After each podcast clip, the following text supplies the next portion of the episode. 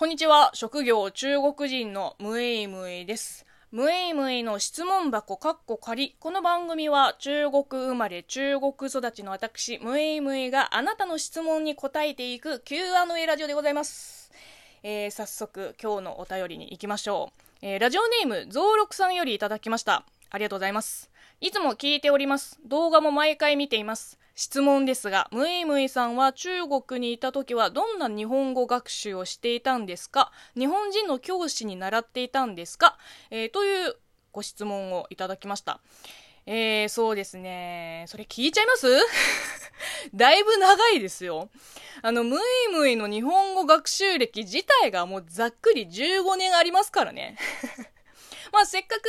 こういう質問をいただいたので、えー今日は、えー私、中国人ムエイムイがどういった感じで、えー今日まで日本語を勉強してきたかをお話ししたいと思います。えーっと、まず時は高校時代に遡ります。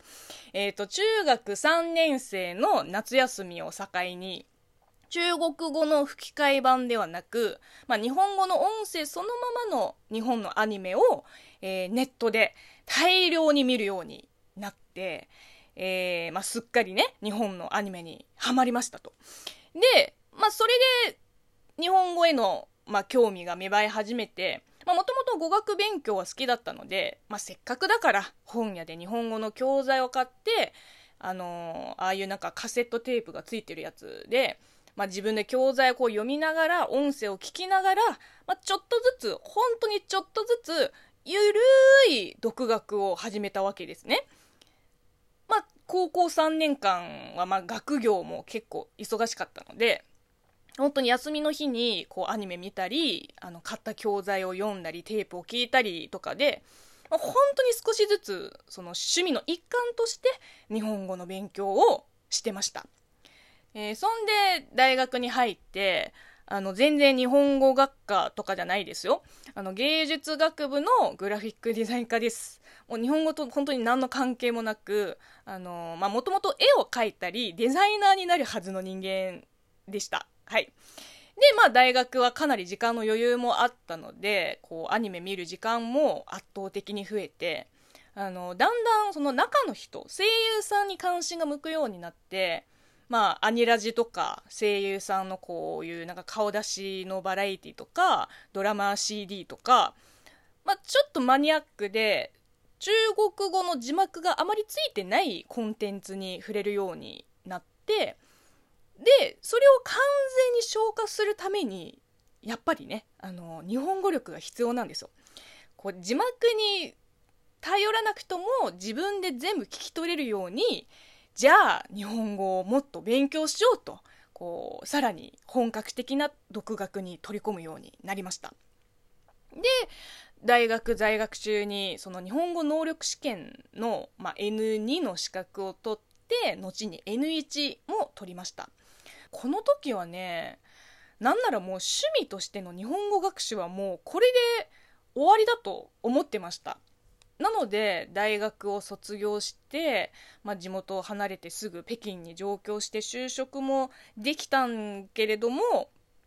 まあそうですね全く日本語を使うこともなく、えー普通に働いて、えー普通にやる気をなくして普通に仕事を辞めてまた仕事探しのあの生活を、まあ、2年間ぐらいかな繰り返してやがて疲れて まあいろいろあったんですよその2年間。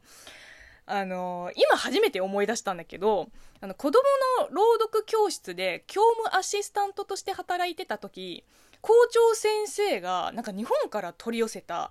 なんだっけな声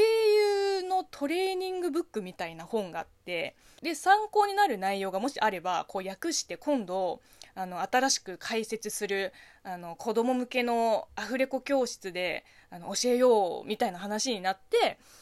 本を渡されて訳してたんですよ。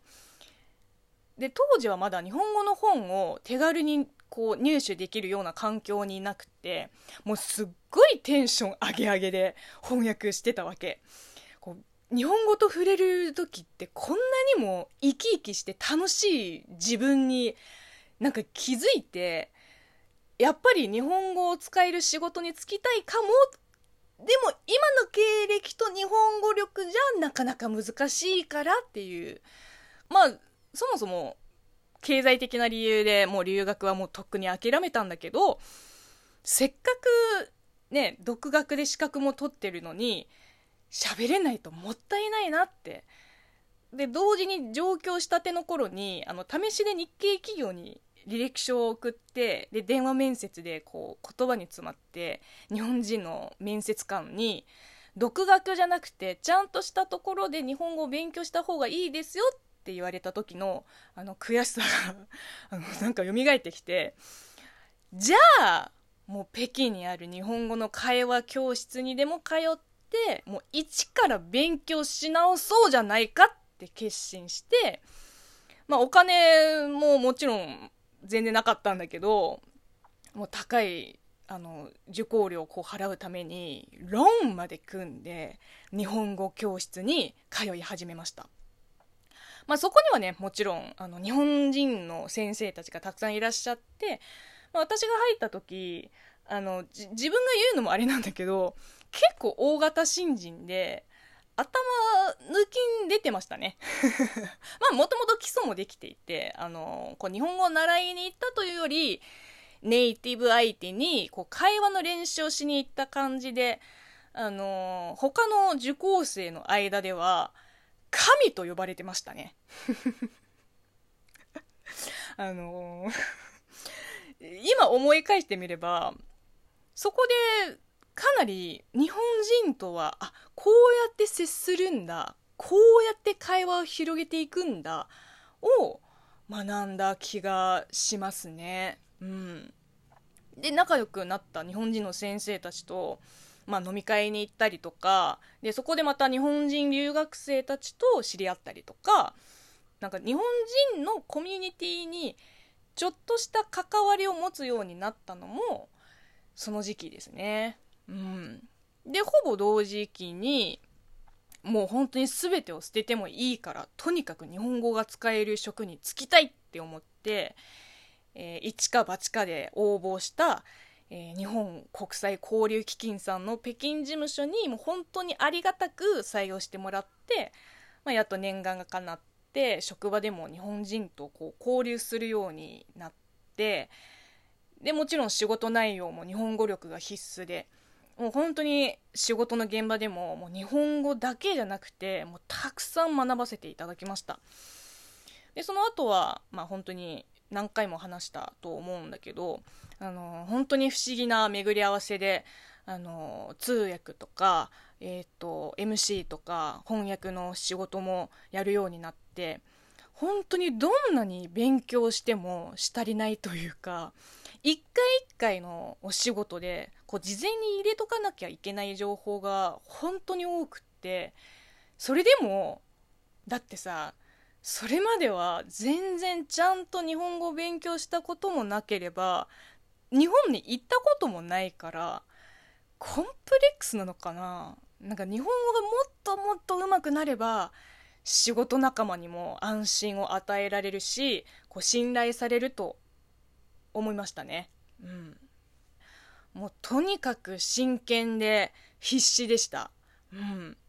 で、日本に来てからも同じで、まあ、せっかくアナウンス科に入ったから、もう十分上手ですよって言われても、こうもっと磨き上げていかなきゃって、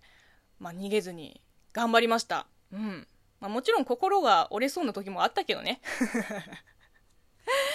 まあ、まあだから、雑にまとめると本当に他の全てを犠牲にしても構わない気合で、えー、日本語学習に打ち込んでました、まあ、今もなおね学習中ですけれども